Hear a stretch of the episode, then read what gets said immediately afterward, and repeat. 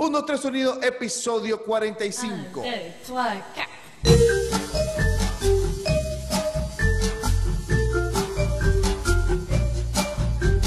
Uno, tres sonido, episodio 45. ¿Cómo están, muchachos? Bienvenidos a esta a este nuevo episodio en esta quinta temporada de 5 en 5. Ya terminamos la temporada de Power Girl. Este, gracias a, la, muchachada y a, las chicas que, se, que, que, me dijeron el sí en esta forma para entrevistarlas. Este, tripié mucho hablar con ellas. Sí, sí, sí. Este, y ahora vamos a comenzar esta mitad de esta, de esta quinta temporada hablando con gente relacionada con el rol venezolano, por ejemplo, periodistas, este, locutores, eh, eh o sea, todo, eh, toda persona que estuvo involucrada eh, en, el rol venezolano, la vamos a entrevistar que no sea, que no sea músico. Entonces va a estar bueno estos, estos cinco episodios que vienen. Antes de comenzar, quisiera dar un abrazo a los podcast eh, aliados que siempre están pendientes de nosotros, Track por Track, eh, que siempre está ahí dándole, este, sacando, ahorita eh, acaban de sacar en Netflix un, especial llamado Son, Son Explorer, y le dije a Álvaro de Track por Track, chamo, tienes que verlo porque te vas a influenciar mucho y, creo que es tu onda, y bueno, tripié demasiado porque hay un episodio de Ariane que hablan de Losing My Religion y mm. sí, está muy bueno, está muy bueno. Eh, tienen que verlo. Y este, a los, em, ahí se me olvidó la palabra, este, a los perfiles de Instagram, World Musical Madness, que siempre están pendientes de nosotros, Rock de Venezuela, a los Peroles de Lucas también, el podcast que habla de los instrumentos, muy bueno también, saludos para ellos. Podcast aliados, querido músico, todos ellos somos una sola liga. Hoy estoy súper contento, una comunidad. Eh, hoy estoy muy contento de que vamos a empezar eh, este quinto episodio con un personaje del rock venezolano, del rock venezolano. Quería empezar con él porque eh, vi su entrevista con el chino, y también muy buen programa el chino, You Rock se llama, ¿no? Este, y tremendo programa, brother, tremendo programa. Y ahí fue donde yo dije, mira las cosas de la vida. Víctor, que no, eh, o sea, no toquen, no sé si tocas algún instrumento, no lo sé. Nada, nada, nada, pero estabas, pero estás metido como cualquier, más que cualquier músico que está ahí. Y me tripié demasiado ese capítulo de un gentío, me dijo, tienes que verlo, tienes que verlo. Y dije, coño, voy a hablar con Víctor.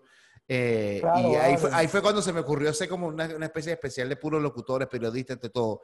Y nada, chamo, ya te presenté ya adelantado. Víctor Méndez, ¿cómo estás, brother?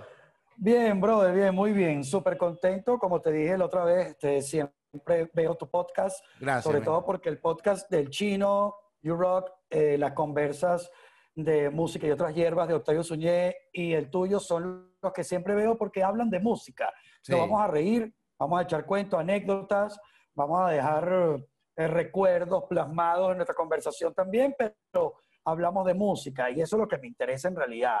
Sí. Entonces, eh, es que, me entretengo bastante. Es que el, bueno, lo que yo siempre quise transmitir con todo esto es que no es que, cuéntame, Víctor, que no, esto es una conversa como si tú y yo nos hubiésemos encontrado en el Zambil, no sé, y empezamos a hablar un rato ahí, o en un evento, que siempre tú, te, ¿sabes? Esos eventos que tú nunca ves a nadie y cuando, hay un evento siempre te puedes hablar. En los conciertos te consigues a todo el mundo. Exactamente. En los conciertos siempre te convences a todo el mundo, sí. Entonces, habla, así seas 10 minutos, eh, en 10 minutos se echan unos cuentos buenísimos. Entonces, esa es la idea, transmitir. Yo, no he, eh, yo he visto el de, el de Octavio Suñé, me parece muy pinga. El tipo está entrevistando pura gente.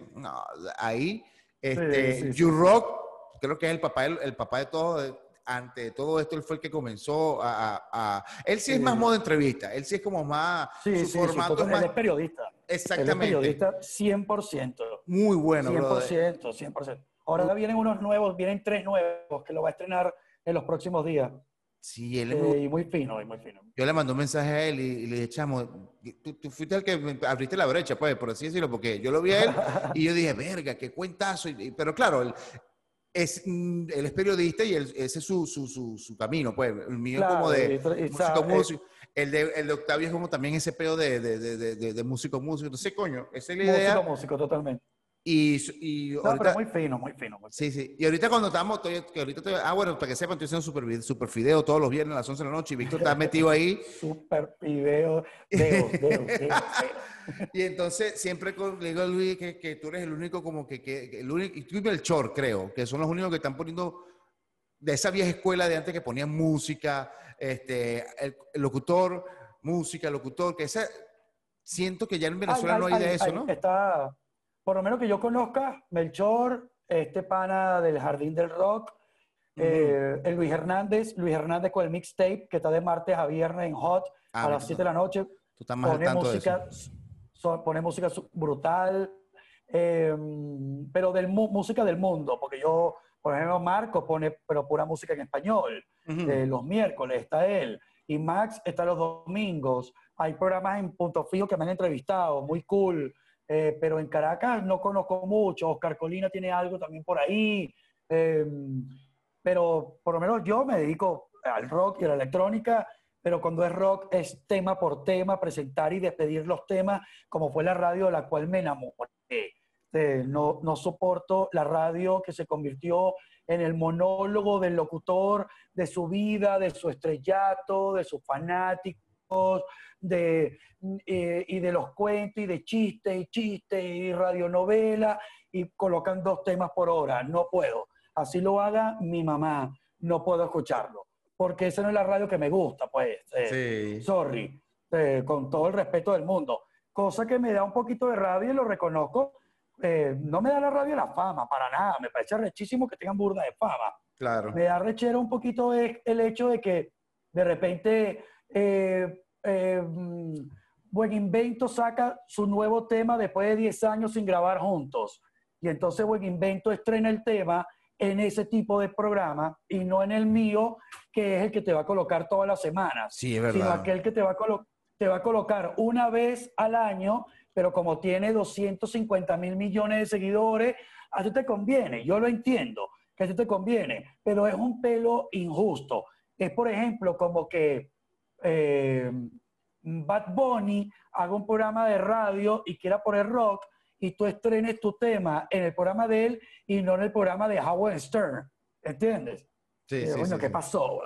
Eh, Howard Stern, bro, el tipo tiene 50 años poniendo música de todas las bandas. ¿Entiendes? Entonces, entonces o, Bad Bunny no, o Jim Carrey, un cómico que se meta al locutor y quiera poner de todo un poquito. Exacto. Y entonces, y entonces, bueno, y también hay mucha gente que estaba relacionada con el rock and roll que ahora hablan del nuevo disco de Justin Bieber y se le aguan los ojos. Y están en un super prime time. Entonces yo no entiendo.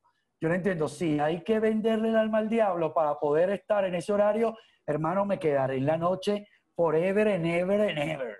¿Entiendes? Pero yo no conecto, no conecto. esos, esos códigos. con esos códigos, ¿sabes? No puedo, no puedo, no puedo. Y no soy millonario, yo vivo de lo que hago, pero bueno, ya veré cómo soluciono. Sí. ¿Cuánto tiempo tienes en la radio, ven? El febrero del, del año que viene, el 2021, en cinco meses, cumplo 25 años con el programa. Verga, 16 de febrero de 1996, 16 de febrero del 2021, 25 años, pero yo arranqué en la radio en el 95, haciendo guardias musicales un sábado, un domingo, hacía una guardia musical y, y, bueno, y por ahí me lo vacilé de esa forma y haciendo móviles para programas de radio. Pero mi programa como tal, 16 de febrero de 1996.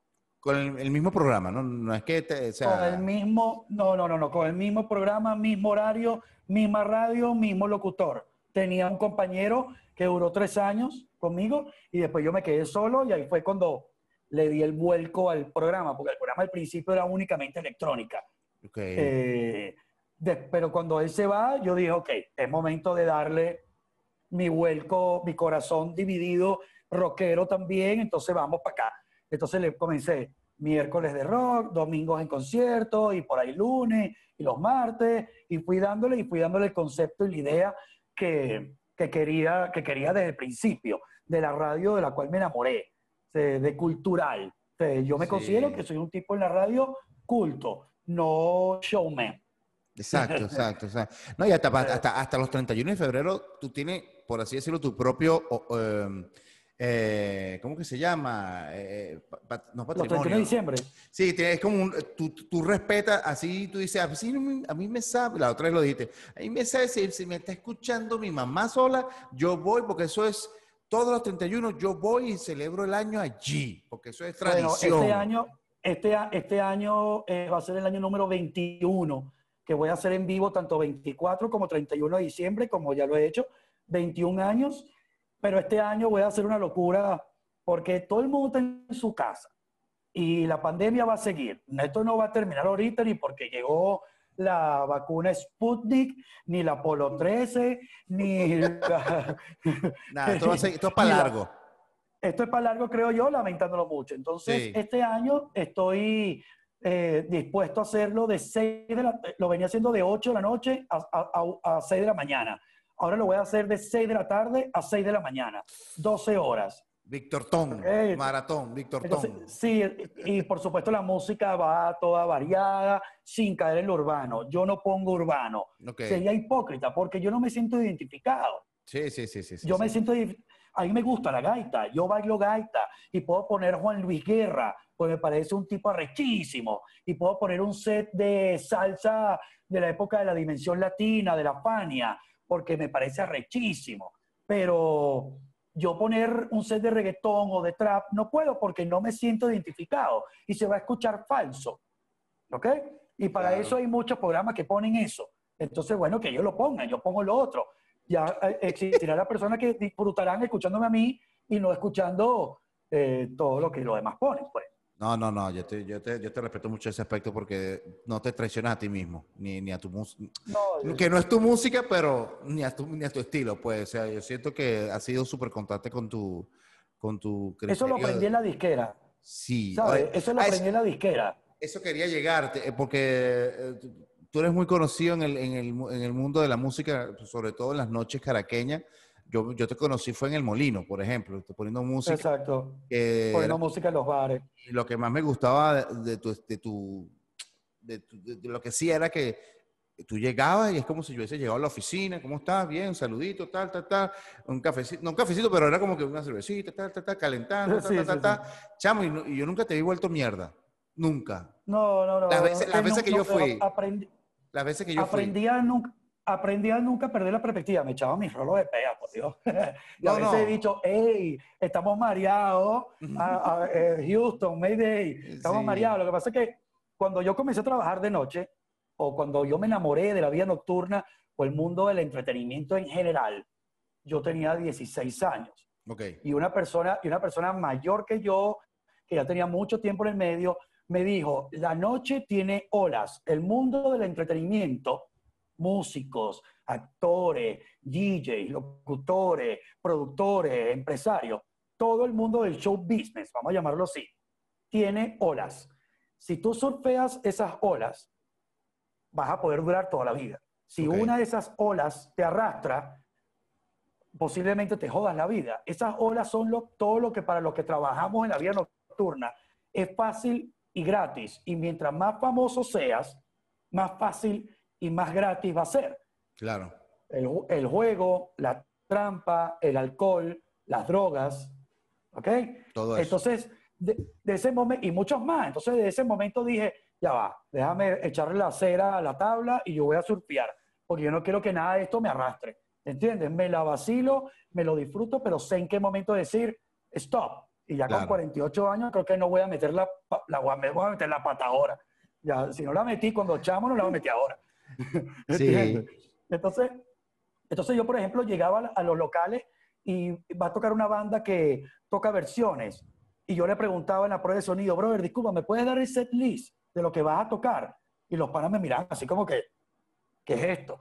Yo sí, brother, porque es más fácil ponerlo que tocarlo. Y es burde chimbo que yo vaya a poner eh, pantaletas negras de zapato 3 si tú la vas a tocar. Primero porque va a sonar repetido y segundo porque te estoy quitando temas, ¿entiendes? Claro, y entonces también yo, lo hacía de forma de respeto, pero también lo hacía para presionarme, porque cuando las bandas de versiones tenían dos sets y tocaban 20 temas y tocaban puro palo, puro coñazo, me quitaban 20 temas de mi repertorio con el bar full 3 de la mañana. Y entonces me, me, hacían enfocarme más y, y, y, entender más de lo que tenía que hacer y vamos a poner creativo, vamos a hacer esto, vamos a hacer lo otro, conseguir temas que me, que me hacían pasar de System of the Down, Korn, Limp Bizkit, Red Chili Pepper, que me hacían pasar a otro tipo de rock sin que el coñazo fuera tan fuerte que la gente hiciera y que, ¿qué pasó? Se rascó la visita, el DJ se rascó. Entonces, saber llevar una noche, eh, yo, muchos DJs, yo comencé en la Belle Époque a poner rock and roll. Entonces la gente me decía, pero ¿por qué todos los días tocan dos horas, un set de dos horas? Y tú llegas y tocas de las nueve de la noche hasta las seis de la mañana. Bueno, porque yo voy a hacer la noche. Yo voy a llevar la noche como con unas, como surfeándola y la gente que llegó de temprano vaya entendiendo.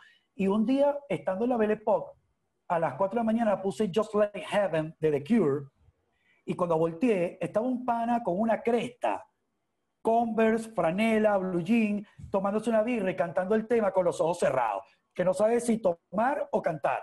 Y al lado había un tipo que venía de una boda y el after de la boda fue en la Belle Époque. Me la dije la boda, de mí me una rumbita a mi bar que me encanta. Y el tipo estaba emplusado, cantando el mismo tema y en la misma situación, con el trago en la mano y tal. Yo dije, esto es, estoy haciendo el trabajo bien. Punto.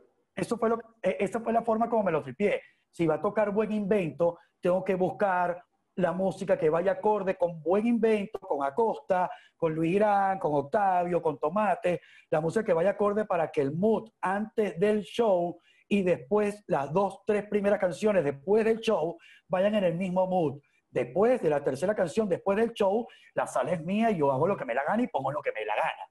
Claro. Pero antes tengo que hacerle el lobby a la banda, para que la gente que fue a ver la banda se sienta como en el mismo mood, ¿entiendes? Y, y, entonces uno estudiaba eso. Coloqué música en 50 conciertos de artistas internacionales con Eventpro, del 2005 hasta el 2015. Fueron 10 años trabajando para Eventpro y hice desde Deep Purple hasta Iron Maiden, hasta, no sé, este, bueno, Cerati tres veces, eh, hice... Mm, eh, ¿Qué más así? Bueno, todos los pop que te puedas imaginar. Chayanne, Arjona, Santana, R.E.M., eh, el show de R.E.M. la Simón Bolívar con Duran Duran, eh, Travis, todo eso lo abrí yo.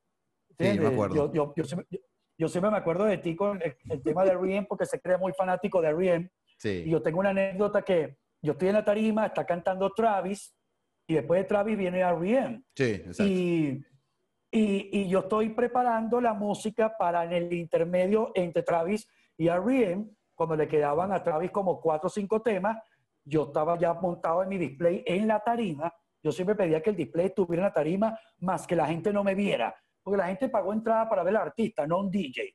Yo ah, pongo la música y la gente se enterará por las redes sociales que el que le puso la música súper agradable en la Simón Bolívar haciendo la espera del show fue este pana. Punto. Yo, me, yo, yo como con eso. No, no el busca fama de que, epa, aquí estoy con una bailarina poniendo música antes de Rien. Entonces, estoy preparando la música. En esa época todavía era con carpeta de CD y se me paró al lado Michael Stipe de, de R.E.M. Yo, yo toda mi vida he trabajado con artistas. Yo sé cómo trabajar con artistas y sé cómo, en qué momento te puedes acercar, en qué momento no. Si él rompe el hielo, tú puedes decir hello. Si él no rompe el hielo, no seas uno más que venga el seguridad y te diga, cállate la boca y muévete de aquí. Lo que pasa es que él se acercó al display, a donde estaba yo, para mm. poder ver Travis un rato. Y me llamó la atención que el tipo tenía puesto un bolsito como de lado, como un koala, pero de lado, ¿no? un señor, pana, un señor. Y entonces yo lo vi, él me vio y cuando vio la carpeta, estaba la carpeta como acorde con la música antes de Arrien. Estaba Morrissey, estaba Smith, estaba mm, eh, Collective Soul, estaba una de Content Crows, pero puro disco original, estaba The Cure, estaba Sentimiento Muerto, o sea, canciones que uno puede ir jalando de un lado y del otro. Eh, había algo de Genesis, había de todo, ¿no? Para ese media hora que me tocaba. Y el tipo vio todos los discos originales, veía la carpeta, me miró, hizo así como que cool y siguió viendo Travis. Y al lado mío estaba Marco 77, que yo me lo llevaba para todos estos conciertos, para que pusiera música conmigo. Por esa época, Marco y yo teníamos muy buena amistad y teníamos una llave. Trabajábamos en el molino, donde estaba él, estaba yo. Y entonces él, yo lo llevé a mi programa de radio y tuvo un año y medio conmigo todos los lunes, en los lunes de conversa. Eh, tú eres, Miyagi, tú eres Miyagi para él. Aunque no lo reconozca, pero no importa. Aunque después me sacó el culo en muchas cosas, pero no importa. El cariño es el mismo. Pero es un, excelente chamo y un gran profesional. las cosas son como son, ¿no? Pero bueno, eh,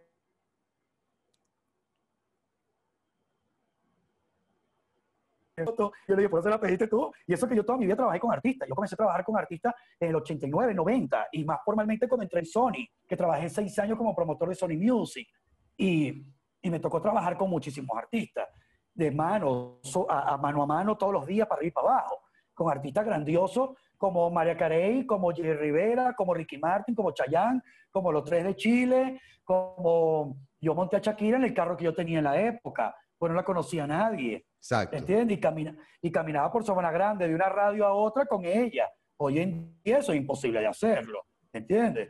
Entonces, eh, yo aprendí, pero eh, me ha encantado tomar una foto con ese pana, porque imagínate, este, un tipo que admiro muchísimo y que aparte hizo un showzazo ese día. Sí, Hay, una, hay un recuerdo fenomenal, hay un clic, hay un check de que vi este pana y le abrí poniendo la música y fue muy cool. Entonces, bueno, ese trabajo como DJ no solamente quedó en los conciertos, sino también en, eh, eh, en bares, sino en conciertos. Y eso es una... Deep Purple me pidió la música que yo coloqué antes de Deep Purple, me la pidieron para todas las latinoamericanas, por, ah, por, porque el mood fue perfecto. Y claro, yo no soy el sabelo todo. Yo agarré con Deep Purple y llamé a Nicky Carola, que es como mi hermano mayor, trabajó conmigo en Sony, para mí uno de los mejores guitarristas, junto con Alejandro García y Álvaro Falcón de este país, aparte de José Luis Pardo, el de Cunaguara Sol, y toda una cantidad de brothers como tú que tocan una bola, ¿entiendes? Pero yo le, Nicky, le voy a abrir a Deep Purple, puedes asesorarme, brother. Yo te saco una credencial. Y se fue conmigo y era como un carajito en Disney, porque de esa época Incluso yo me fui, después del show yo me fui y él se quedó y se fue al hotel con los músicos porque hablan el mismo idioma. Entonces la música que él me dijo, más la que yo había preparado junto con Marco, que Marco también estuvo conmigo este día, fue una vaina exacta, exacta de principio a fin. Y entonces la banda también lo, lo reconoce. La banda de los Ramazotti me decía, brother, ¿de dónde sacaste toda esa selección musical? ¡Qué bola! ¿Entiendes? Eh, y bueno, porque uno hace la chamba. No pienses tú que porque estamos en Venezuela, estamos en el, en el tercer mundo. No todo es tercer mundo, no todo. ¿ah? Hay cosas que estamos... Eh, yo creo que el, el, mundo culto venezolano es muy culto y se le para al lado a cualquiera en cualquier lugar del mundo. Claro que sí, claro que sí. Músicos, artistas plásticos, pintores, actores, locutores, uh, pero Rodi, técnicos de tarima, eh, yo conozco técnicos que los bandas internacionales cuando trabajan con ellos aquí, con Eventpro, se los querían llevar por el nivel de trabajo de los tipos. Eh, Cucaracho es uno de ellos. Sí. Un Melchor, son chamos que trabajan, ¿entiendes? Tour managers como, como Coco Borges, como Cristian Gal. Hemos trabajado con artistas internacionales, igual que yo, y, y, muchos artistas nos dicen, bueno, pero ¿por qué no te vienes, pues? ¿Sabes? Porque estamos a la par. Pero Cristian Gal está trabajando con Uli Iglesia, con José Luis Rodríguez, perdón, eh, trabajando con la Mala Rodríguez, ¿me entiendes? Eh, girando por el mundo. ¿Entiendes? Entonces, aquí hay un gran talento. Pero bueno, eh, somos un, un, grupo minúsculo, lamentándolo mucho, somos minoría. Y muchos se han ido del país. Y muchos se han ido del país. También hay que estar claro en eso. Tú sabes que el, en, Twitter, el bajista de R.E.M., Mike Mills, Dijo, le, preguntaron cuál había sido el peor show en su carrera. Chamo, y él dijo que el de Venezuela. Lo sí, lo dijo en el Twitter y todo. Yo le pregunté a Luis Girán, Luis Girán me dice que no tuvo contacto con ellos para nada, que los estuvieron cazando, pero no pudieron, no pudieron. Los tipos se bajaron, se montaron y se fueron. ¡Pum! Ya. Entonces, entonces, no sé por qué ellos habrán dicho eso, no sé si era la... A mí me encantó, a mí me encantó, no sé si habrá sido el frío de la Simón Bolívar el psicoterror, no sé. o el psicoterror de Venezuela, que tú sabes que a veces la paranoia, uh, Pearl Jam no vino por eso, Foo Fighters no vino por eso, y te lo puedo decir con, con pruebas. Pearl Jam no vino por eso desde el 2001, que hay gente detrás de ellos, 99 de gente detrás de ellos. Y no, no, no, no, hasta que no haya democracia. Eh, y bueno. Sí, no, no, no, yo me quedé loco con, esa vaina. Y tú eres un tipo que desde el... ¿Sabes que hay, hay tres clases de... Hay tres eventos, un amigo, eh, Edgar Narváez, me está diciendo que hay tres eventos importantes en Venezuela que, que son claves en la, en la, historia del rock a nivel de conciertos, que el primero, para él, ¿no? Me dice, coño, para mí eso, eso y yo estoy de acuerdo, son claves, que es el, por ejemplo, eh, eh, en el ruedo, que en el 89, y, lo, sí, claro, el iberoamericano y, y, los miércoles insólitos. Me dice que para él esos tres conciertos son... Check, check, check. Sí. Tú, me imagino que habrás ido al, ruedo. tengo cuento con los tres, rápido. con el, al ruedo, con un solo pana de por mi zona que me dijo, yo voy. Bueno, ya tú, tú, es el tipo, porque era un tipo mayor que yo, sabía cómo moverse en esas líneas, porque ir del cafetal, con, con los imperdibles, los pantalones, caminando al nuevo circo, una zona totalmente waste, ¿sabes? Una zona difícil para un chavo de cafetal en el 89, fue eso, 90. 89. Y, estaba 89, yo, verga, pero, pero este pana estaba como corrido, y bueno, este tipo, es, y nos fuimos con él, fuimos tres panas con él, y él fue como que el, el que nos comandó que nos comandó ah, e, en toda la, situación. Vamos por aquí, vamos por acá, caminamos por aquí, la camionetica nos deja aquí y el regreso después fue una locura caminando, todo. Eh, te voy a contar primero los miércoles insólitos antes de retroceder al iberoamericano. Los miércoles insólitos, yo tuve, la, yo tuve la oportunidad de, en esa época, trabajando en Sony y tenía ya en ese momento Miguel Toro, que fue baterista de Pan eh, de la calle, Ángel Guanches, que fue bajista de, la calle, y yo formamos parte de la, de la, de la promoción anglosajona juvenil de Sony. Nuestro jefe directo era Luis Panero, que fue bajista de Resistencia. Dicho. ¿Ok? Te, te puedes imaginar, esas reuniones de rock en Sony eran increíbles, porque era tipo corrido. Entonces, eh, los miércoles insólitos, cuando está Pan, eh, Callayo eh, tiene una relación con Miguel que va todos los días a la oficina. Y te podrás imaginar, digamos, para todos los conciertos y para todos los miércoles insólitos y para todo lo que Callayo hizo. Incluso yo vi a Callayo eh, a las diez y media de la mañana, el día que fallece. que le llevé, le llevé sencillos de pan, porque nosotros sin que pan fuera Sony, como nos salíamos a promocionar, promocionamos pan. Entonces Miguel me dijo, vente y tráeme unos sencillos que están en la oficina para regalar esta noche. Los sencillos de Alberto Santiago, que es ese sencillo que es transparente.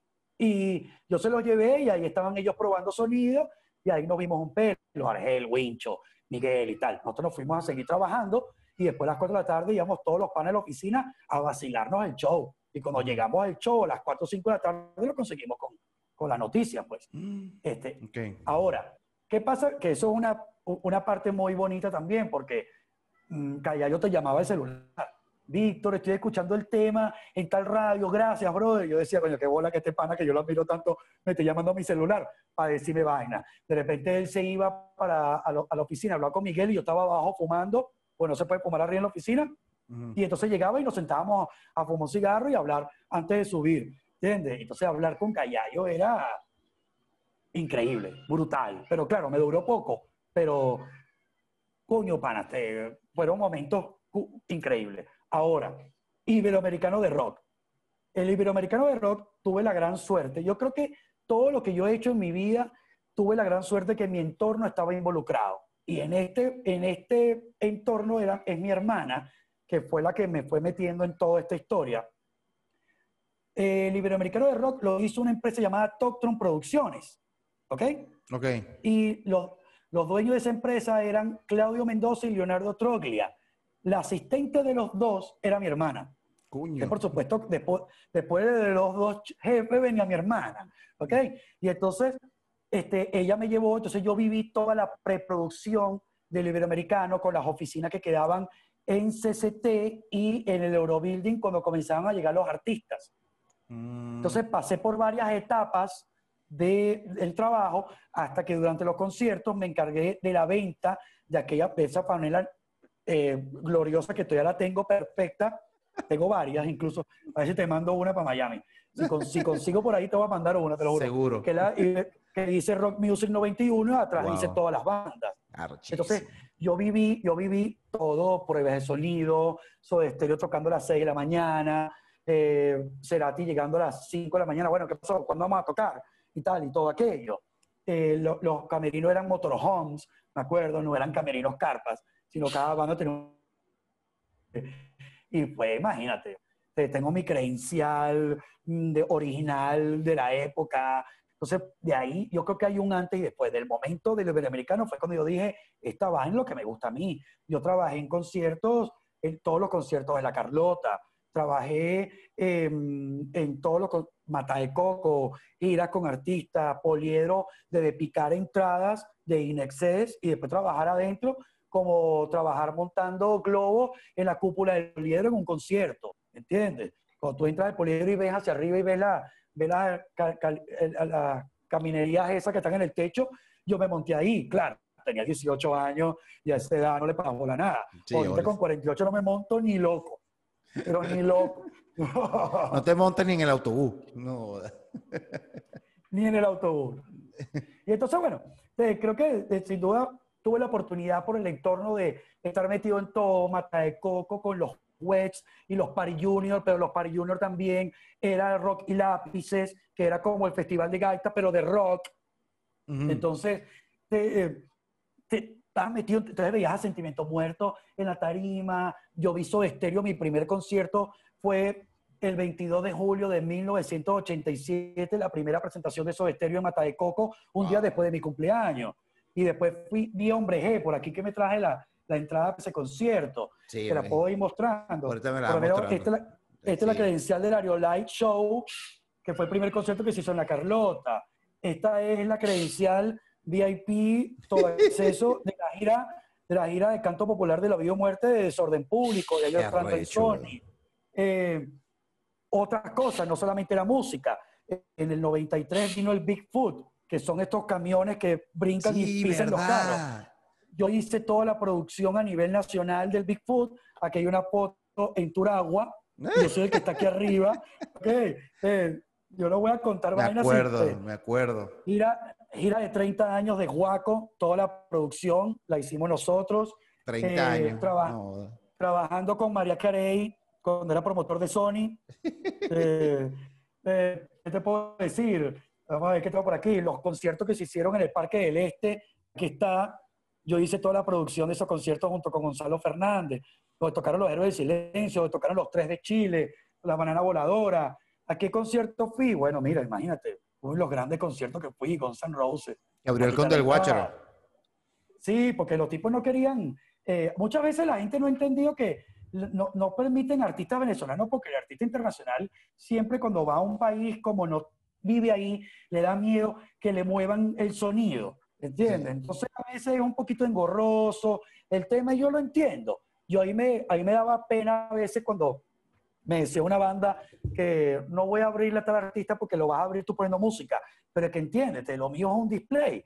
A ti te van a poner en una porque no te van a dejar tocar la misma consola, los mismos monitores, los mismos micrófonos y te van a dar media hora.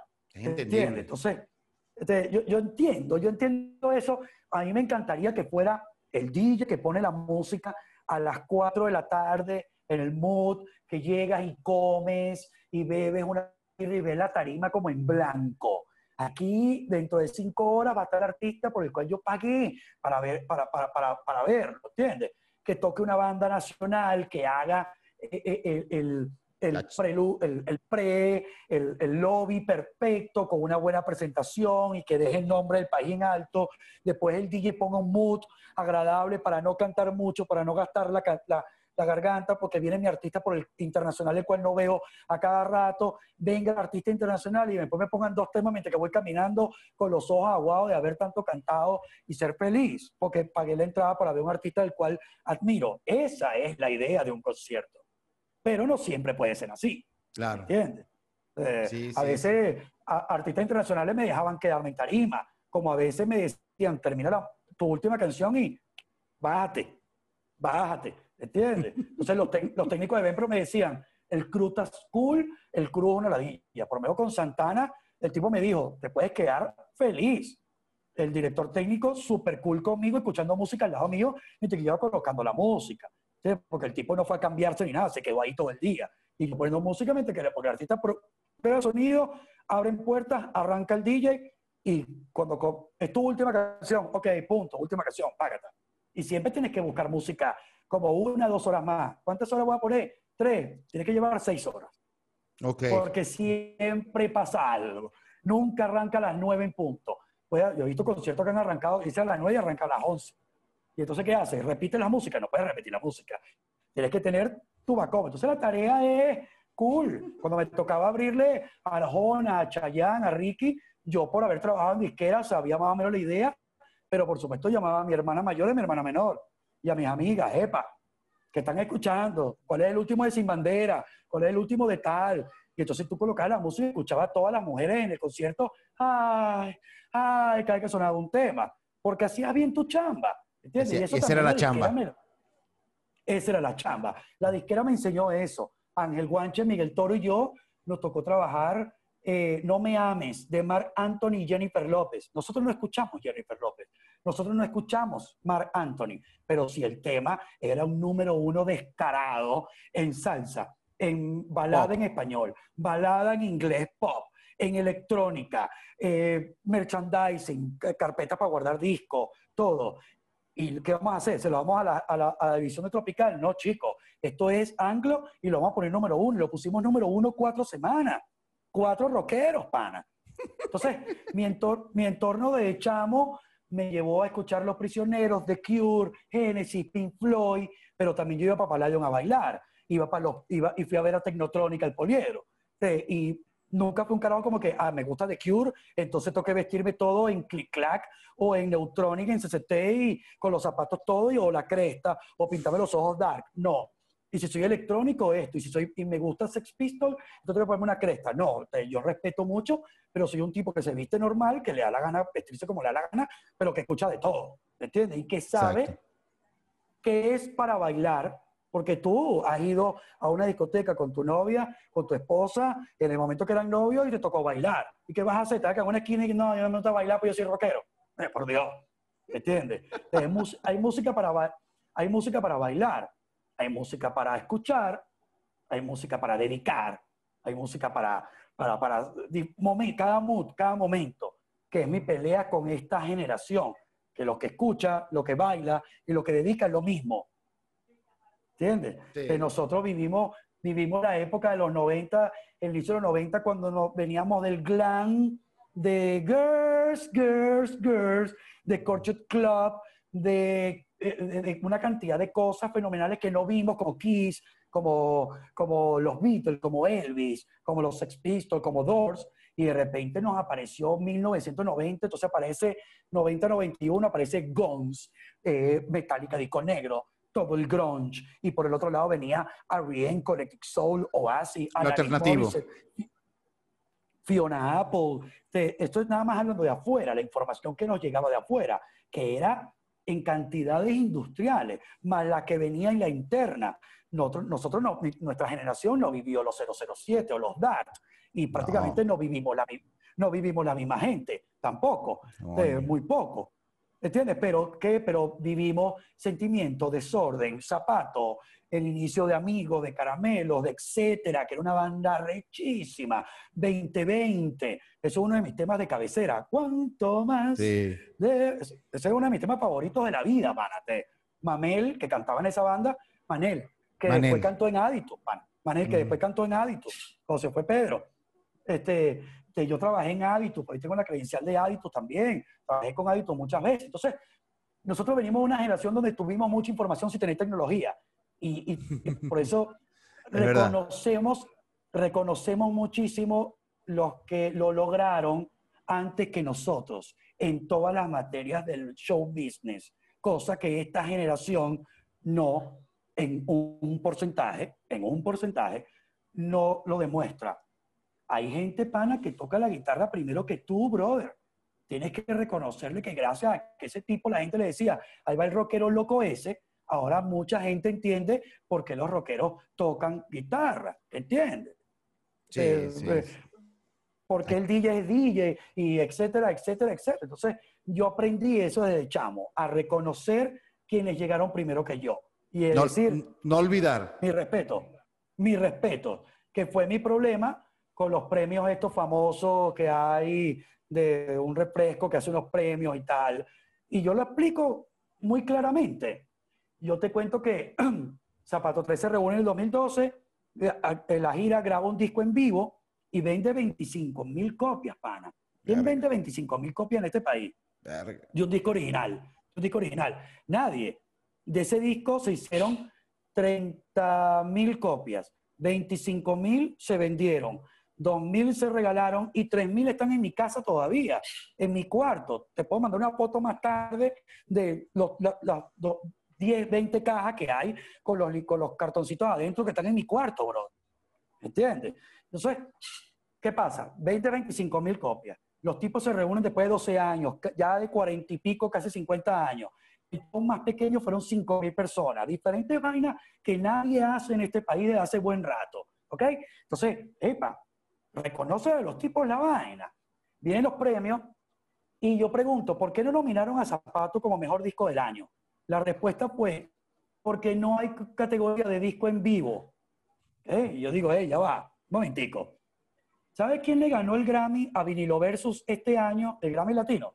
Molotov, con el disco Desde Rusia con Amor, y es un disco en vivo. ¿De qué coño estamos hablando, hermano? ¿Entiendes? Eh, tú me Eh. vas a venir con esas excusas a mí, a mí que mira, aquí hay canitas, ya aprendí la vaina. Entonces, pero ¿a qué voy? ¿A dónde, a dónde voy? Y no porque yo trabajado con zapatos y po- posiblemente vuelva a trabajar si vienen a Venezuela, sino porque las cosas hay que reconocerlas, pana. Pero, por, eh, ¿cuál es la, la- la idea de todo esto que te estoy contando? Si tú tienes una marca y tienes la palestra para hacer unos premios, televisión, y que tener la atención de la gente masa, masa, no solamente el culto, sino masa, y tienes unos tipos que acaban de hacer todo lo que te acabo de contar, darle un reconocimiento a los tipos para que los chamos que tienen 20 años, que, que están aprendiendo a tocar guitarra y quieren hacer una banda, digan, coño, la vaina es así, brother. ¿Entiendes? Hay que trabajar. Zapato durante la gira tocaba dos horas y media, y tocaba 25 temas. Yo conozco panas que tienen 25 años y tocan 10, te- 10 temas y dicen, no, ya porque estamos cansados. Eh, no puede, con 25 años no existe la palabra cansado, bro. Ya, recho. ¿Entiendes? Entonces, entonces, por eso es que yo dije, no tengo nada que ver con esos premios, no me interesa y no me interesa. Entonces, yo soy muy claro en mi vaina porque uno no puede estar con, con tipo político, ¿no? O sea, bueno, pero tú sabes, ¿qué tal? Yo no pongo reggaetón en mi programa, yo no escucho reggaetón en mi casa, pero si voy a una discoteca y estoy con una chama y pone reggaetón, claro que la voy a bailar, porque si no la va a bailar la- el otro, ¿entiendes? Pero, única, pero únicamente para bailarlo, bro. Ya, hasta ahí, punto, se acabó. Eh, no, no, no existe más. Era como en los 90 ir a una discoteca y que pusieran tus ojos de Viviana, tus ojos, ¿cómo no? Bailar merenguito, ¿cómo no? Y si la chama me gustaba, se la cantaba en los ojos, Claro. en, en el oído. Pero ya hasta ahí. Sí, eso, pero hasta ahí, ¿entiendes? Entonces, yo creo que hay mucha gente tiene miedo a decir las verdades. Yo no. eh, aparte, no estoy insultando a nadie, yo estoy diciendo las verdades y ya. Sí, exactamente. Y de todo, tú, tú eres un carajo que, que- que ha pasado por miles de locales desde el- los 80 hasta acá. ¿Cuál ha sido el local más emblemático para ti que tú digas, verga, nada como este La local? Belle Époque. La Belle La Époque. Belle Époque. Mm, Sin dudarlo, sin pensarlo, hasta incluso hablando de no solamente la parte rockera, sino también la parte electrónica, pues tenía su sala electrónica. Pero la Belle Époque tenía esa magia como que te la conté anteriormente. mm. Eh, a las, tú llegabas a las 3 y media de la mañana y veías a un tipo impulsado y de al lado veías a un tipo con unos cómodos franela y estaban cantando el mismo tema. ¿Entiendes? Entonces, no había ese eh, ese problema de pinta. ¿Qué tal? Por cierto, que la camisa que tengo puesta, que es de la veo. reunión de Sentimiento Muerto en el 2003, fue de los dos conciertos de- en la Belle Époque, que yo coloqué la Ah, música. Fíjate, weón. Ellos, to- eh, ellos tocaron, ellos tocaron en, en el CCCT y después tocaron dos noches en la Belle Époque. Entonces, la Belle- es la cojonal de gente. esta es la camisa de, de esos dos, de esas dos. La tiene- que la atrás donde dice la pele- La tienes la weón. fecha. La tengo, pero también en la ventanita del cuerpecito de niño flaquito que todo me queda grande. Sí, pero está como virga, weón. Casi no la usa. sí, sí, sí. La cuido, la cuido, la cuido, la cuido. Weón. Se la lavas a Sí, la mano. La la lavas a mano. Sí, sí, entonces, esta, e- esta vida me ha dado la oportunidad de, de- de conocer a muchos eh, artistas que a- admiro muchísimo, pana. Este, eh, tener amistad con Gustavo Cerati eh, es uno de los logros más grandes que he tenido en mi vida. Eh, Claro. que él me llame, él me llame Vic, no Epa, flaco, eh, sino Vic cada vez que viene a Venezuela, ven y pon música en, en la apertura de Me Verás Volver en el 2007, uno único venezolano en tarima era yo, pana. Eh, reunión con Gustavo, escogiendo las canciones que íbamos a colocar, pon esto y esto, y que vas a poner tú, esto y esto y esto, poner música en una fiesta después del show de Nezambil, con mi artista favorito, con mis discos, haciendo un back to back. ¿Ok? Es como que tú hicieras un back to back de cantando canciones con R.E.M. Sí, sí, sí. Entonces Michael Stipe ca- canta una y después tú cantas otra. Y la, y- pero están los dos micrófonos y micrófono al lado. Así era yo poniendo música con Gustavo durante dos horas. Entonces, eh, esta vida me dio la oportunidad, creo yo, de, de, de conocer mucho y, y de, de tener cuentos. Y de- hay gente que dice, bueno, pero que tú dices, yo estuve y yo fui y yo conozco y tal, pero es que de lo que conozco tengo que hablar.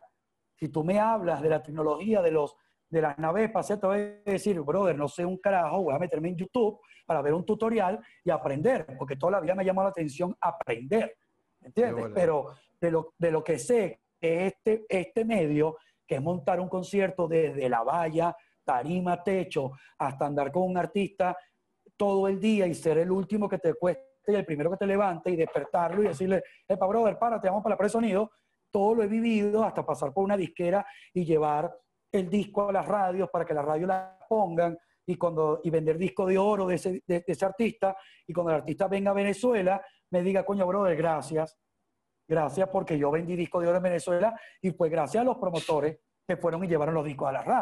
De bola. ¿Entiendes? Entonces, como en, en este medio, no es que me la sepa toda, sé bastantes vainas. Lo que no sé, lo escucho. Yo, por ejemplo, no toco ningún instrumento. Melchor es uno que dice que a veces me ve tocando, me ve rumbeando y está tocando un tema y yo hago y que y hago como los acordes. Y me dice, lo arrecho es que pones las manos donde es, tanto en el bajo, como en la guitarra, como en la batería, pero me monto en el instrumento y... eh, eh, verga, ¿cómo es? Pero respeto mucho esa vaina porque yo he estado en estudios viendo como Desorden Público grababa un par de canciones de Plomo, Revi- de, de Plomo Revienta. Entonces sé lo difícil que es grabar los bajos, las voces, los metales, sé lo difícil que es toda la parte de escribir una canción. Y entonces, por supuesto, le respeto muchísimo porque yo no lo hago, además. ¿Entiendes? Claro. Y entiendo, lógicamente, que es súper peludo y por eso también yo lo transmito en mi programa de radio eso. Cultura, música. Por eso es que los lunes pongo, lo, o- o- por lo menos, eh, esta semana ha sonado, el lunes sonó lo nuevo de Bruce Springsteen. ¿Cómo yo no voy a poner lo nuevo de Bruce Springsteen cuando es un tipo que tiene 40 años haciendo música rechísima? ¿Cómo no voy a poner lo nuevo de Midnight Oil, que es una de mis bandas favoritas de Australia, y los tipos tienen 20 años sin hacer temas nuevos y acaban de sacarlo? ¿Cómo no voy a poner lo nuevo de 500 mil bandas que ni conozco, Andrés? Eh, yo todos los días me meto en páginas y veo. Entonces, por ejemplo, este lunes sonaron bandas como Home Counties, Seth Bogart, eh, lo nuevo de Gorillaz con el featuring de Robert Smith. Brother, eh, Gorillaz con Robert Smith, es brutal.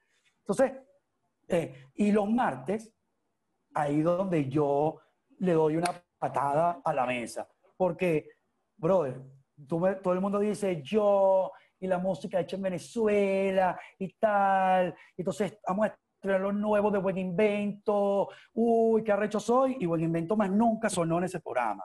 Nada más porque hicieron la entrevista. Brother, yo pongo 30 temas en dos horas y pongo mi setlist para que la gente lo vea. Y la mayoría de las bandas no las conozco. Me escriben y yo les digo, brother, bueno, como también lo que conozco, epa, cuando cambias de tema, cuando tenemos nuevo promocional. Tú estás sonando ahorita con el tema que le estás haciendo homenaje a Petete, pero ya tiene un mes sonando. Te queda un mes más, todo octubre. En noviembre te voy a decir, Pato, ¿qué pasó? No, ya estoy cocinando, ya estoy cocinando, ya estoy cocinando, ya estoy cocinando. ¿Entiendes? esa es la idea, esa es la idea. Zapato 3, que todo el mundo me dice, pero tú, tú con Zapato, que tienes un amor. Bueno, pues yo toda mi vida fui fanático de Zapato 3 y después por suerte de la vida y gracias a los tomates fritos, te puedo echar ese cuento ahora, yo trabajo, yo trabajé con Zapato. Y Zapato tuvo ocho meses sin sonar en mi programa. ¿Por qué? Porque Elefante Marino fue lo último y no han sacado nada nuevo. Acaban de sacar la versión 2020 de que 20 bueno, vámonos, con todos los hierros, ¿cómo no? Pero en dos meses le voy a pedir la de Mariposa de Plata, que también viene en un EP en diciembre, ¿entiendes? De ese disco que sonaba horrible, que ahora va, la, gente lo va a poder, la gente lo va a poder escuchar bien. El disco sonaba suena horroroso. Ahora lo va, ahora, si no lo has escuchado, te invito a que la busques en Spotify ya, pues ya está. La nueva versión 2020 de Que Mente y va. Boston lo primero que me dijo, que arrecho se escucha el bajo. Fue lo primero que me dijo Reinaldo. ¿Entiendes? Entonces, eh, esa es la idea. Y los, demás días son electrónicas, miércoles a sábado, y los domingos. ¿Qué hacemos los domingos? Yo, para los domingos un día para estar echado en la casa y que el pana venga y te ponga un concierto agradable. ¿Qué hice el domingo pasado? Puse la primera hora en Molotov con del acústico, que está brutal, y la segunda hora la hice, la, hice con Green Day, arrechísimo. Y, y, la semana pasada hice Héroes del Silencio, y hice Gons, y hago, eh, hago un variadito, y cuando pongo el variadito pongo bandas que de repente no tienen dos horas de un concierto, también como para que la gente se quede pegada dos horas. Pero pongo a Albert Hammond Jr., que es el guitarrista de Strokes, que tiene un tema que se llama Set to Attack, que es otro peo, Sí, eh, sí, sí, El tipo no toca la guitarra, el tipo canta. Entonces, esa es mi fórmula de hacer el programa. Eh, que por, por, cierto, ¿cómo quedamos con lo de zapatos? Porque yo trabajé con, yo, trabajé con los tomates fritos cerrando la gira del, del Hombre Bala pasando para el Hotel Miramar. Si no me mm. equivoco, fue en ese interín. Hicimos, hicimos varios shows y yo les puse la fórmula de mi trabajo. Mis artistas no hacen cola en los aeropuertos, mis artistas no se chequean en hoteles, todo lo hago yo. Yo soy el que te dice cuándo vas a dormir y cuándo te vas a parar.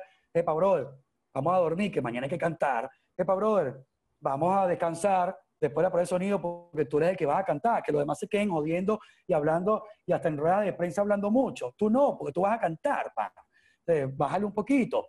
Y Reinaldo me decía, bro, me siento un artista. yo puse todas mis ganas eh, en los tomates y me fue increíblemente, aparte que la banda me gusta burda, y ellos son burde pana, son burde serio, pero son burde pana. Y Juno Mastracci era el tour era, era el, era el director técnico. Uh, Juno Mastracci era el director técnico de la banda. yo, me, yo después de trabajar con los tomates me voy a Chile, a Lollapalooza, marzo 2012, a ver a los Foo Fighters, Arctic Monkeys, para ustedes contar. Y cuando regreso, digo, veo el Twitter y dice, Zapato 3 se reúne yo digo, coño, qué fino, voy a volver a ver a esta banda que me gusta tanto y saludar a mi brother que lo saludaba cuando venían con Solares, a los Segura y a, Jaime. Pero Fernando todo tiempo no lo veía, Diego lo veía de vez en cuando por un bar, haciendo sonido, tomando birra. Y de repente me suena el teléfono y es Juno Mastrachi que me dice, Víctor, te acabo de recomendar como tour manager para la gira de Zapato 3. Marico, pero se acabo de ver que se han reunido. Verga, bueno, te va a llamar Fernando Batoni. ¿De cómo vas a hacer, weón? No vayas a cagar yo voy como stage, eh, te, voy como stage de guitarra, te van a llamar. Me llamó Fernando el mismo, a los dos minutos. A la media hora estaba en la Mercedes reunido con Fernando. Al día siguiente agarré, llamé a un pan y dije, ¿me puedes llevar al aeropuerto? Y yo, ¿cómo te va? ¿Te vas de viaje? No. Me voy, te necesito hacer algo, yo te invito al almuerzo. Comemos en el Burger King del aeropuerto. Vale, sí va. Y llegamos y fui, hice un recorrido por todos los counters de todo el aeropuerto nacional hola, yo trabajo con artistas, viene una gira por todo el año, por varios años, necesito saber quiénes son los gerentes. Ah, el gerente es Patolín. Ay, cuando Patolín no está, está Luis Girán. Me da los teléfonos. Papá, papá, papá. Hola, Patolín, mira, tengo viaje contigo entre dos semanas con Zapato 3, somos 20 personas. El vuelo a las 8 de la mañana llegó a las 5, ¿viste? Ok, listo, ven, tráete la carpeta con todas las vainas. Cuando yo los chequeaba todos, después los esperaba en la puerta del aeropuerto fumando un cigarro con los boarding en los bolsillos, ¿entiendes? Mi artista no hace cola en el aeropuerto. Cuando me montaba en el avión, llamaba al tipo la. Epa, señor Víctor, estamos arrancando, ¿ah? 45 minutos estoy en el aeropuerto, no llevo maletas, todo es de mano, me espera en la puerta del, hotel, del, aeropuerto, no en la esquina, con la Pepe Sol en Maracaibo a 45 grados, en la puerta y el aire acondicionado a tres tablas. Listo. Epa, señor Víctor, aterrizamos. Hola, Víctor, estoy, estoy yendo para el hotel. Prepárame las habitaciones, ¿están todos listos? Sí. Ok, yo firmo todo, ellos que suban, prepárame las llaves. Todo bien organizadito. Ese es el trabajo de un tour manager, road manager, personal manager, pero en la Venezuela uno hace todo. Aerosmith viene y cada uno tiene un personal, asistente, road, manager, tour, todo. En Venezuela nosotros hacemos todo. Pero eso, está, eso, es una, eso es un ABC, hermano. Si tú lo escribes todo y llevas la línea, todo te va a salir bello y hermoso. No vas a tener problema. Sí. Entonces, esa era mi chamba. No, que solo contaste en, en, Solo contaste en, en, en, Con Octavio. No, no, no, no, no, el otro. Y con el chino, con el chino. Que decía que ya está, que, que, cuando ya estaban tocando y te había 50 mil personas cantando, yo te decía, verga, esta verga la monté yo, qué bolas. Sí, sí, sí. todo lo cuadrabas todo. Entonces, Carlos Segura te decía, eh, yo los cambios de ropa, los tragos los sirvo yo en tarima, eh, yo soy el que revisa la tarima antes de montarse, porque yo no confío en nadie, ponme tape el fluorescente aquí, vamos por acá, ¿qué pasa con usted, con esto, con lo otro? Eh, las familiares para afuera, los últimos 10 minutos antes del show tiene que estar solo el artista, los primeros 10 minutos después del show solo el artista para que agarre aire y después que entre los panas, las novias, los amigos, los fanáticos, todo lo que quieran hacer. En ese sentido yo soy muy recto en mi vaina. Y, y coño, panas, te lo disfruto, pero no tienes idea cuánto. Y espero que todo este vaina se acabe para que se reactive un poquito y volver a trabajar con bandas que conozco y con bandas con las que nunca he trabajado también. Trabajé con los Amigos Invisibles y es fenomenal, bro. Son unos obreros. Trabajé con vinilo y es brutal, pana. Trabajar con vinilo, con los amigos, son chamos que trabajan, bro, que no se paran en huevonada. Son tipos que salen a trabajar y eso es muy admirable y son trabajos que la gente no ve. Eso no se ve. Ese, ese trabajo en, la van, en el hotel, en la prueba de sonido, en la rumbita después y todo eso. Y que mira, marico, vámonos, tenemos que salir dentro de dos horas para el aeropuerto, ¿viste? Vamos a dormir primero con pelo. Ah, no, vamos directo, vámonos directo, rock and roll. Uno, epa, con la van, quiero andar rodando de, Caracas a, Barquisimeto a las 2 de la mañana. Las carreteras de Venezuela no están hechas para eso. Hay que viajar de día, bro. No puedes tender, tender la cuerda, ¿sabes? Como estirar la cuerda buscando que se rompa. Entonces yo soy muy, yo hago los setlists en un pendrive, llego al hotel, oye, necesito una impresora, pum, ah, no hay, sale corriendo para un, sitio donde pueda hacer la vaina. son 1500 vainas, brother. Las toallas, la vaina, que no se me suba nadie para la tarima, nada más la gente que tenga que estar, porque hay gente que se sube para la tarima y quiere casi que sentarse al lado del baterista y tomarse selfies. No, brother, tú tienes que estar ahí.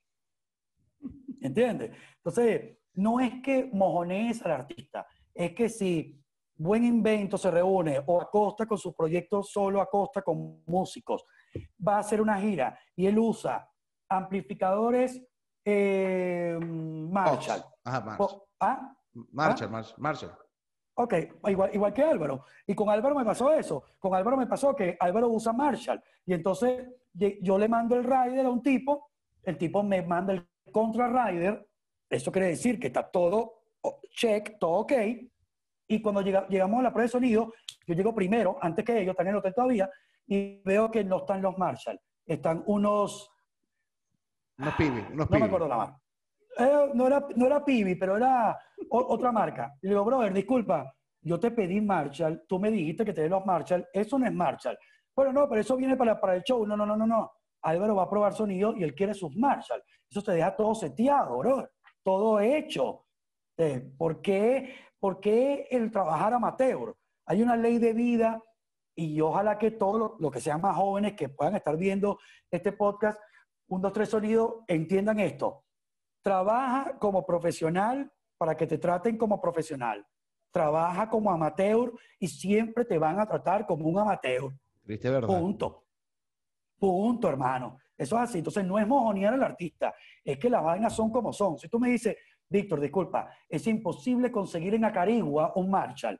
Tú lo puedes traer, Álvaro, hay esta opción, no, no podemos tal. Ok, ¿qué tiene? Tengo Fender, dile que me ponga los Fender, que me mande las fotos y tal, y ahí vemos cómo le damos la vuelta. Vamos a ir para la prueba de sonido más temprano, para probarlos más, para asegurarnos que la vaina va a sonar bien, ¿entiendes? Siempre hay una solución, pero no, pero no me digas que sí, cuando llego no. ¿Sabes? Eh, eso no existe, eso no existe bajo ningún respeto. Eh, y ese es el trabajo de un tour manager. ¿Y eso, lo, cómo lo, aprendiste a, los coñazos? Viendo, viendo, viendo, viendo, del 88, 89, trabajando en tarimas, en conciertos, viendo cómo trabajaban los grandes. Entonces, anotas, anotas, anotas, anotas mentalmente, anotas mentalmente y vas viendo, entonces vas creando todo un universo de, de cosas que tienes que hacer y de las cuales tienes que estar pendiente. Y ya hay un momento que, se, que, son, que son de memoria, que son de memoria. Igual antes de cada gira repasas todo el librito que tienes en la casa con todo el ABC, el abecedario completo. ¿Entiendes? Lo repasas para que no se te olvide ningún detalle. Eh, es un chambón, es un chambón la vaina. Es un chambón, pero es súper emocionante. Para, y te gusta, y, te gusta. Me, me, gusta, entonces lo disfruto enormemente, sobre todo cuando trabajo con artistas que se dan cuenta que sí pueden trabajar a nivel profesional, grandes ligas, de trabajar con tour manager como Coco Borges, como em, eh, Cristian Gal, eh, eh, o hay un par de panas más que también lo hacen súper cool. Tenemos como la misma política de trabajo. Entonces, cuando lo haces todo bien y todo con tiempo, te da tiempo de joder te da tiempo de joder y, de repente agarrar y, estás en un show de un artista y, en Miami y Patolín está eh, lo invitaste para el show y le dice, vente, acércate, lo monta en la tarima, ven para que te vaciles dos shows con un roncito en la tarima. Porque tienes todo, tienes todo mordido, tienes todo hecho, tienes todo armadito. Entonces, yo disfruté, mucho con vinilo eh, cuando hice, hice Zapato 3 en Puerto Ordaz eh, abrió vinilo. Entonces, cuando termina vinilo, antes de zapato montarse, yo le digo a los zapatos 3 que ninguno conoce a ninguno de vinilo. ¿Ok? Y vinilo es más de la línea del mi tatú sentimiento muerto. ¿Ok? No tanto de zapato. No, no había mucho conocimiento. Y yo agarré y dije a los zapatos, brother, vamos a, vamos al camerino de, de vinilo. Y estos panas, vamos, vamos. Cuando entraron, Rodrigo me dice, bro, qué bola que estos panas vinieron a saludarnos, huevón. Qué arrecho. ¿Entiendes? A darnos como el visto bueno, qué bueno, qué buen show, qué cool, pana, este, qué fino, ojalá podamos hacer una gira juntos, mil shows, ¿entiendes? Yo agarré y cuando fuimos a Puerto La Cruz, ah, bueno, cuando, terminó, cuando tocó zapato, monté los vinilos en la tarima para que vieran el show tomando roncito en la tarima.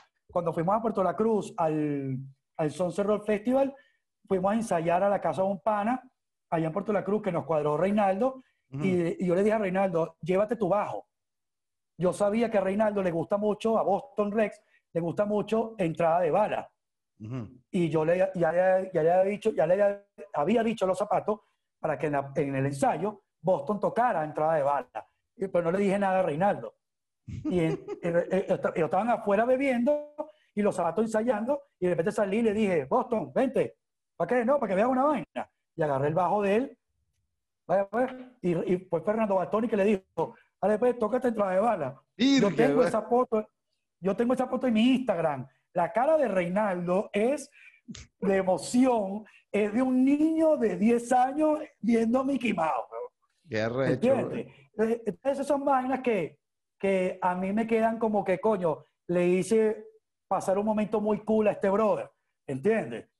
¿Entiendes? E-, esa es mi idea de la vaina. Este, esa es mi idea de la vaina. Eh, Álvaro Segura se hizo una guitarra con, con, este, con uno de los panas que hace la guitarra en Puerto La Cruz, que ya no está en Puerto La Cruz, creo. A, a, a, a a Urutín. Eh, eh, Aurutín, Se, hizo una, se hizo una guitarra con él. Fernando se hizo un bajo con él, ¿sabes? Entonces, eh, eso me parece muy cool.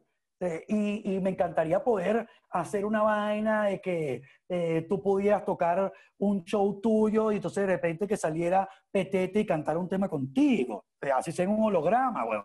Eso es mágico, eso es muy mágico. ¿Entiendes? Entonces, como que eso es lo que tenemos que preocuparnos un poco, que los shows sean shows. ¿entiendes? Y eso en Venezuela falta mucho eso. Los artistas venezolanos no se han preocupado por hacer show, sino porque, bueno, ya que hacemos dos veces la vuelta, aquí el coro lo, nos callamos porque la gente cante y aquí lanzamos el fuego artificial y bórralo. No, eh, es agarrar y en, camino de tomate frito, que es la historia de un pana que se fue de Venezuela, historia que han vivido 5 millones de personas o más, invita a Gaélica que lo arranque con un solo de una gaita escocesa toda loca ahí.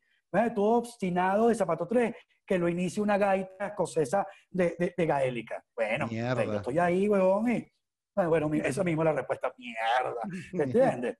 ¿Entiendes? O, que de repente aparezca em, Ares de vinilo versus, que es un tema bien arriba, Candela, sabemos a quién está dedicado, y que lo arranque un chamo tocando la descarga en un 4, un carajito de 10 años que toque una bola, con un solo de 4 ahí, y de repente arranque, pam, pam, pam, bueno, agárrense, ¿entiendes? Eso es hacer show, pana.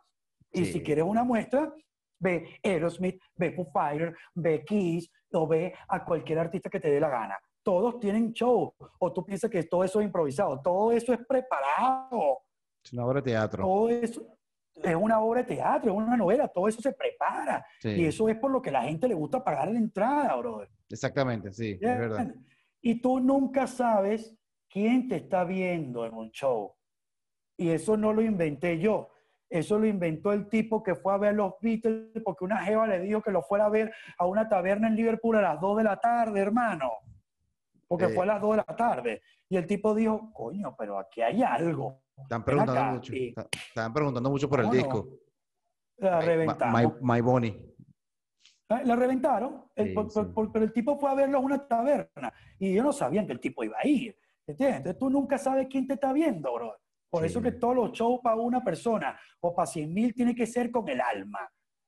Eso es como DJ, como actor de teatro, como músico, como técnico, como animador. Yo como animador pude presentar conciertos de Fito Páez, Juanes abriendo la Fito Páez y los Mentas.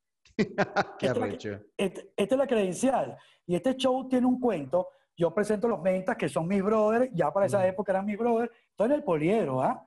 El poliero y el poliero te la ñangara.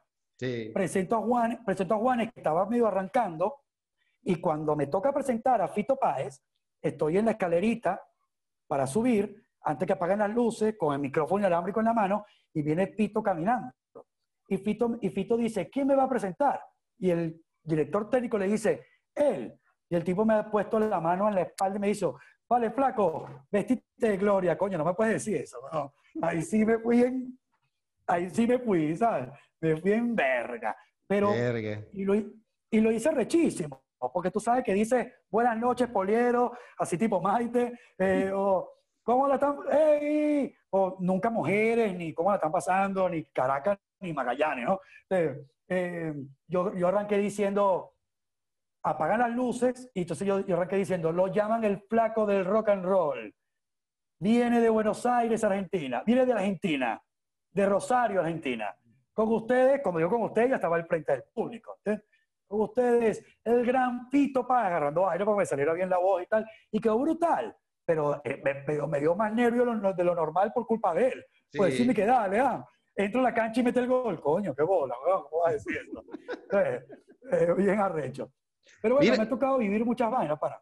No, no, lo que te quería preguntar como buen fanático de los sí, tres. Sí, sí, sí. Pregúntame muchas vainas. No, no, este, ¿cómo fue esa experiencia de poner, este, que nadie sabe, si no se acuerdan, los tres tocaron en espacio un día antes de tocar en el en, Parque del Este.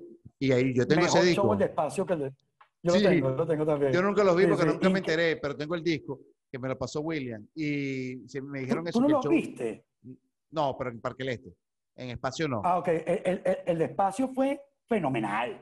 El, el, show de espacio fue, porque el show de espacio fue para los fanáticos verdaderos de, de, de, los tres. Ya teníamos ¿Quién le abrió? cuatro días con ellos. ¿En, el Parque del Este? No, no, en espacio. Y le abrió a alguien de Venezuela. ahí sí me, ahí sí me jodiste. No era, ahí sí me jodiste. Era una banda venezolana, me acuerdo, chamo. Coño, ¿quién habrá sido? Yo creo que en el disco él lo agradece, él, lo agradece todo. es, posible, porque, fíjate, porque fíjate, fíjate, que yo nosotros teníamos ya cuatro días con ellos, yendo a radios, llevándolos a radios, ruedas de prensa, todo aquello. Puma TV lo llevamos y se quedaron en el Eurobuilding. Y un tipo súper, yo, yo, lo llevé a comer helado y fuimos a rumbear a un barcito que había medio de rock, que quedaba en el latillo y tal. Hicimos el show de espacio y después hicimos lo de Parque del Este, que de Parque del Este yo no, yo no fui con ellos porque estaba haciendo la producción, pero después se andaba con ellos, Ángel Guanche y Miguel andaban con ellos cuando el día del Parque del Este. El día de espacio se andaba con ellos y antes. Y los tipos increíbles. Yo después veo a Álvaro Enríquez cuando tocaron en Venezuela aquí con el Teatro Municipal, con Tomate. Y yo estaba de tour manager de los tomates y le dije, mira, pana, yo, mira, sí, tal, a él y a Titae, tengo una foto de ese día con, eh, con Álvaro y con Titae. Y después los vi, también los vi en el Lollapalooza. O sea, yo lo he visto cuatro veces ya. El Lollapalooza fue una vaina increíble. Y lo que pasa es que la formación que vino Venezuela es la formación que más me gusta a mí. Claro, con ese guitarrista, con ese guitarrista, ¿cómo se llama? Que es el que hace el solo el que hace el solo de nosotros en el Unplug. Ángel Parra. Ángel Parra, Ese tipo no estaba cuando lo vi en la Palusa ni cuando vinieron al municipal con, con Tomate. No, ya estaban, ya está nada más Álvaro Enrique y Titae ahí. Ah, Muy buena la banda, el baterista super brother, el, el, de la primera parte, increíble. Tipo, fue con el que más amistad hice con el baterista. Pero ellos súper panas. Y un tipo súper de pinga, súper jodedores, muy fumones. Nunca había visto a alguien que fumara tanto, pero no, sí, sí, no esto. Otra cosita. Pero otro, como, buen chileno. otras hierbas, otras hierbas. otras hierbas. Yo, he ido dos veces a Lollapalooza en Chile, vía de Cure, en el Estadio Nacional de Chile, y te puedo decir que todo el mundo fuma en Chile. Absolutamente todo el mundo. Es normal. es normal, pues. Y más el rock. Tú sabes que eh, en Parque del Este, cuando yo lo fui a ver, yo me estaba loco porque estaba viendo una de mis bandas favoritas que nunca pensé que iba a ver. Y chamo, y la gente no sabía que eran los tres, muy poquito, y empezaron a gritar, We feel, we feel, que Feel tenía, y my baby, y Álvaro Enríquez tocó Tu cariño se me va como última canción y tiró la guitarra para la, la batería, estaba como arrecho porque no, la gente no se lo tripió, pues. Y, fue uno de los mejores shows que yo he visto de rock desde latino, fue uno de los más arrechos. Ya no. Ya no. Tú, también te habías congelado. Sí, sí, sí, sí, te habías congelado también. Eh, fue, el momento ice de, la entrevista. sí, sí. Sí, entonces gritaron, we feel, y, y, y, ah. él estaba arrecho, arrecho lamentándolo mucho, la falta de respeto en la cultura musical en Venezuela es eterna. No solamente con artistas internacionales, sino con artistas nacionales. Yo vi a muchas personas diciéndole a artistas nacionales, bájate, bájate.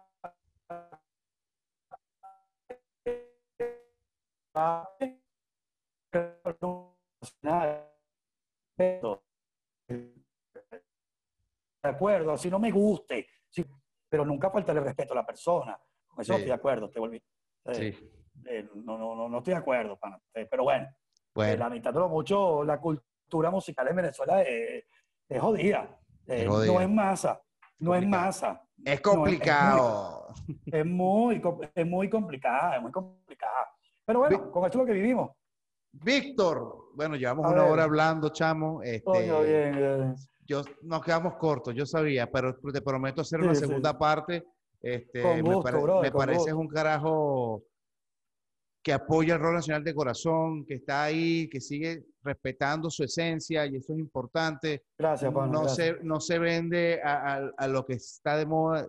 Creo que tus panas lo saben y todo el mundo, y el que no te conoce a lo mejor dirá, bueno, ¿quién es este tipo? Pero como dijiste tú, no hay que olvidar y hay que estar claro que tú eres un, eh, eh, un tipo que está ahí todavía, apoyando la vaina en su radio, en su cosa, y bueno, chamo, aquí nosotros nuestra labor es que tenemos estas herramientas, dar, dar, dar conocer a, a, personas como tú que todavía están echándole bola. Y todavía siguen en Venezuela echándole bola. Sí, sí, sí. Ah, bueno, eh, la idea es que, pana, que estás haciendo un trabajo muy fino, tu música siempre me ha gustado muchísimo. Gracias. Y agradezco muchísimo que el podcast que estás haciendo es brutal, un, dos, tres sonidos, es increíble. Y a los jóvenes que te están viendo, pana, que vean este programa, eh, pana, busquen información de lo que ya ha pasado. Y un placer, ¿no? Un placer haber estado aquí, Panate. No, Víctor, fino, estamos pendientes. Dale. Seguimos en contacto Cuando quiera todas las- volvemos. seguro, vamos a hacer una segunda parte, te lo prometo. Nos vemos en Superfideos. Deo, deo, deo. Un Veo, sonido, bye bye. Dale, Ahora. Like.